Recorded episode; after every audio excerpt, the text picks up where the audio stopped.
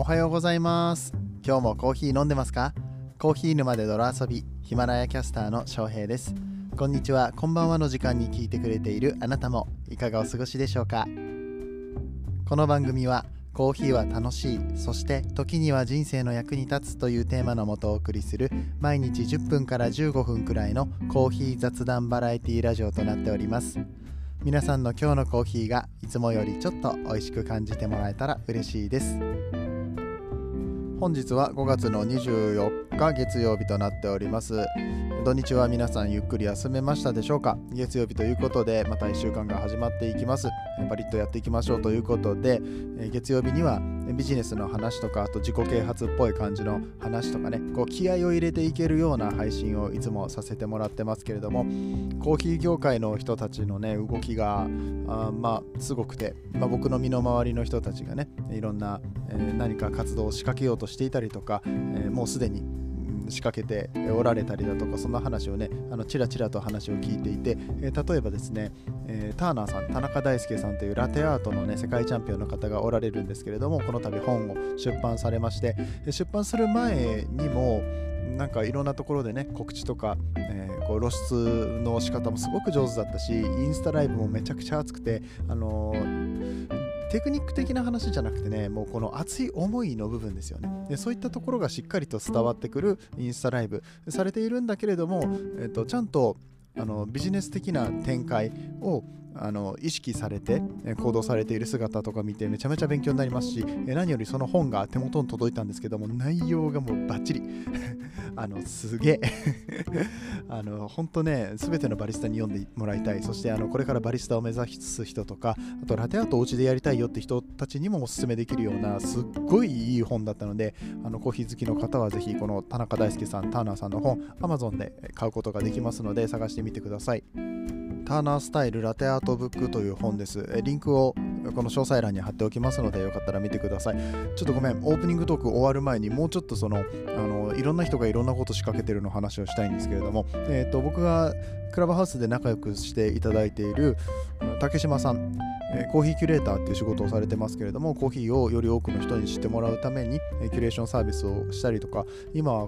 ナイトロコーヒーが、え、なかなか日本で広まらない。これはきっと、まあ、日本でっていうか、世界的にもなのかな。あんまり美味しくないからじゃないかみたいな話から、えーと、これをもっとバーの人とか、まあ、今なんか特にお酒が飲めないですからね、緊急事態宣言でお酒が出せないってなった時に、あのモクテル的な感じで、うん、あのノンアルコールのビバレッジとして楽しんでもらえるようなものとして、え、このナイトロコーヒーを広めていきたいみたいな、えー、それをね、なんか何年間かかけて、えーと、バー業界とか、に広めていってで逆にコーヒーの業界に逆輸入できるぐらいのクオリティの高いナイトロコーヒーを作りたいみたいな話をされていたりとかあとはあのバスタブコーヒーっていう器具販売をされている方でジョンさんって方おられるんですけれどもジョンさんはジョンさんであの、まあ、昔ねこの番組でジョンさんが絵本書いたよっていうあのコーヒーの絵本をあの個人的に制作されてそれもめちゃくちゃ良かったんですけれどもあの今回はバリスタのためのエスプレッソ調整ドリルって言って なんか小学校の計算ドリルみたいなあの穴埋め問題みたいになってるようなドリルを PDF で作って売られてあの今あのツイッターで配布されてるんですよね。そういうクリエイティブだったりとか楽しくコーヒーを広めることとかね。あのバリスタの中でもそうだしコーヒーをこれからやっていきたいなっていう人のえー、何かのきっかけになるようなものを作ってくださってるっていうのは本当にあの素晴らしいことだなと思うし僕もそういう人たちに負けないようにこの音声配信っていうところを使ってこのコーヒーをねもっと楽しく広めていきたいなと思っております、えー、すごく僕自身が励まされて今日からまた仕事頑張ろうと思えたのでちょっと紹介させていただきました、はい、えー、ということで本編に入っていきたいんですけれども本編はね今言ったのとはまた違うまあ、僕が刺激されたコーヒーのビジネスチックな話をさせていただきたいと思います。でコーヒーとは何たるや？バリスタとは何たるや？ここから先求められるバリスタとは何なんだっていう話を、えー、ワールドバリスタチャンピオンの井崎秀則さんが、えー、こうあるインタビューでされていたのでそのお話をしていきたいと思いますこの放送は歴史とか世界遺産とかを語るラジオ友沢さんの提供でお送りします。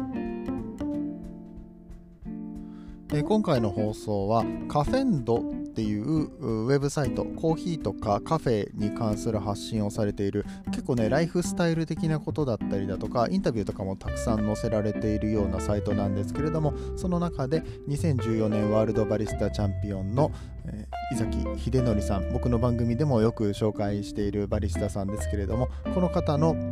インタビューが載せられていましてめちゃくちゃ良かったんであの紹介させていただきたくてその一部をね抜粋していきたいと思うんですけれどもこの井崎さんって方はですねアジア人で初めて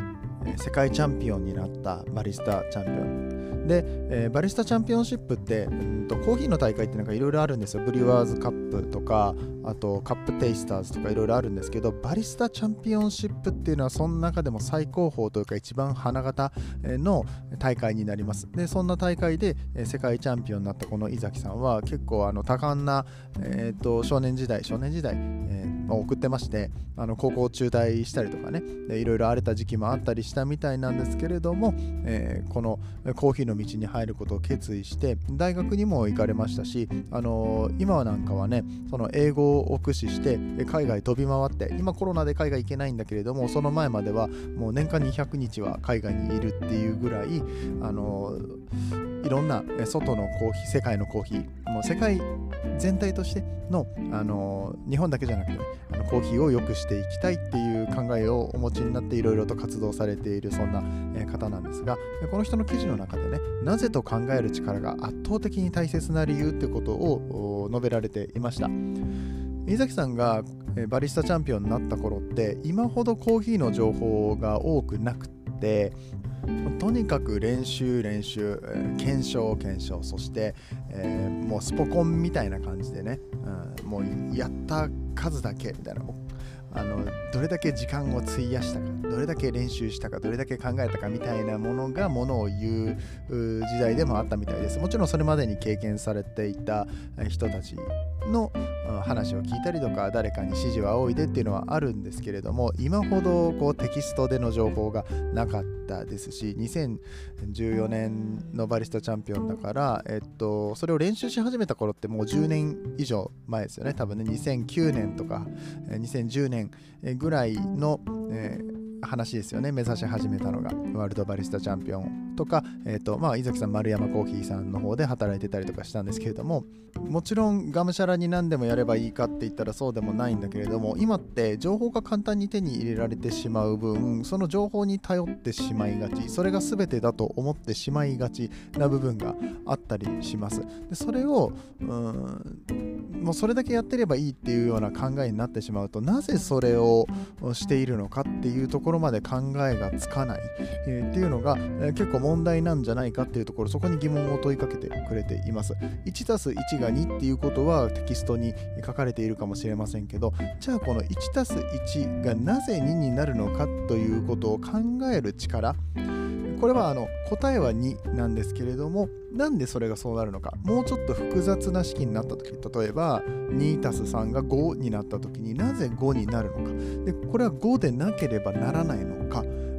2と3のプラスでなければならないのか？3と2なのか、えーと、6-1なのか、ね、掛け算引き算割り算何でも、ね、5を生み出す方法はあるけれどもこの何足す何っていうのは絶対にしなきゃいけないのかとかね。そういうことって、まあ、何に関しても考えることだと思うんですよ。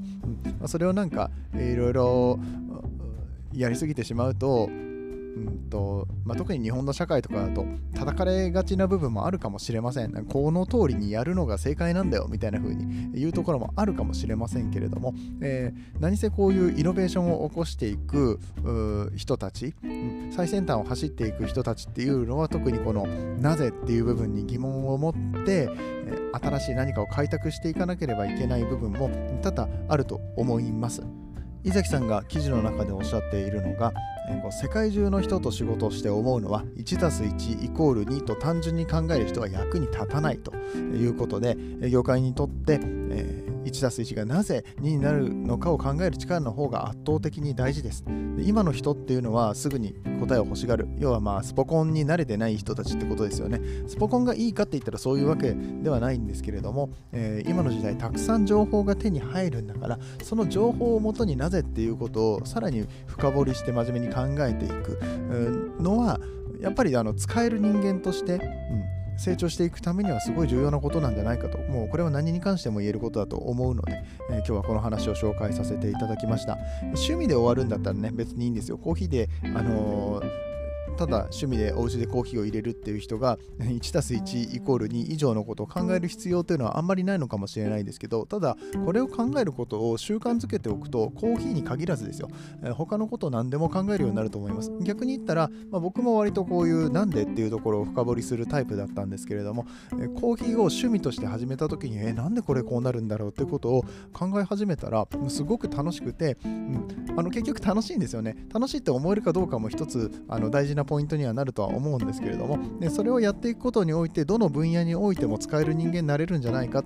そういうことは、えー、僕もすごく感じたので、えー、共感をしましてこの記事を紹介させていただきました。そしてこの記事の一番面白いところは、えー、伊崎さんにとってバリスタとは、えー、何ですかっていう質問があって、えー、それに対して井崎さんは、これあの、この記事だけじゃなくて他のところでもね、この前インスタライブでもおっしゃってましたし、いろんなところで言っているのは、僕はバリスタとはコーヒーを編集する人だと思ってますとおっしゃってます。もともとバリスタっていうのはバールで働く人のことで、まあ、イタリアのバールですね。えー、まあ英語で言うとバーなんですけれどもイタリアではコーヒーを出すところをバールと呼びます。でバールイスタでバリスタ、えー、コーヒーを入れる人だったんですけれどももうやっぱり言葉の意味って時代とともに変化していきます。で今のバリスタっていうのは何を提供しなければいけないかって言ったら美味しいコーヒー入れようと思ったらバリスタより美味しいコーヒー入れる機械なんていくらでもあって、うん、でそういうのがもっとどんどん作られるようになっていくとそれこそワールドバリスタチャンピオンと同じ味もしくはそれ以上の味を出すようなコーヒーマシンも出てくると思いますし AI とかも発達していくと思うんですね。そこの部分で、えー、このバリスタっていうのは必要とされてなくなってきてしまう可能性はあります。でも例えば生豆の選定、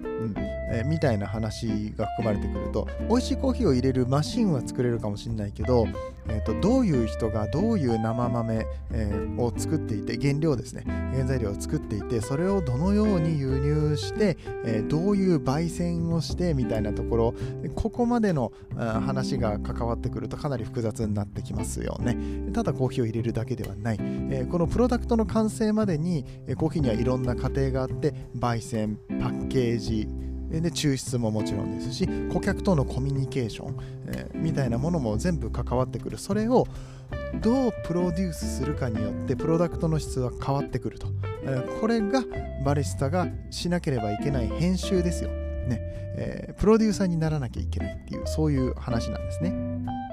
でこの編集が上手な人っていうのは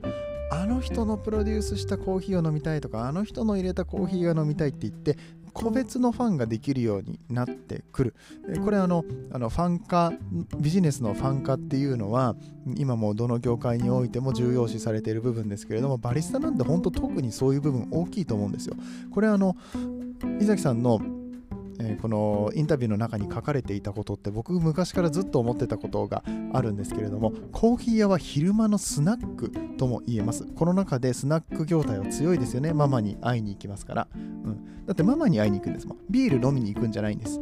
あのウイスキーを飲みに行くんじゃないんです。ママに会いに行くんです。でそこで出してもらう飲み物があの別にあの缶ビールを目の前でグラスに注がれていたとしてもそれでいいんですよね。それを見せるのどうなんだみたいな話があったとしても関係ないんですそこに行く人にとってはビアサーバーから注がれるビールなのかそれともあの缶ビールなのかなんてどうでもよくてママに会いに行ってるんですよ。ママとお話ができるその空間に行ってるしママが注いでくれる缶ビールを飲みに行ってるのでそれで OK なんですよね、うん、これがバリスタの業界でも同じことが起こってくるよと。コーヒー屋さんは昼間のスナックなので、まあ、言ったら水商売です。はい。なんか言い方に語弊があるかもしれないですけど僕はそう思ってます。そうやって人と人とをつなぐ場所そして人に会いに行く場所それがコーヒー屋さんであってほしいですしそれをプロデュースするのがコーヒー屋さん、えー、バリスタであってほしいなとそんな話でございました。今日の話が面白いよと思っていただけた方は、えー、ぜひいいねボタンとか、えー、コメントで盛り上げていただけると嬉しく思います。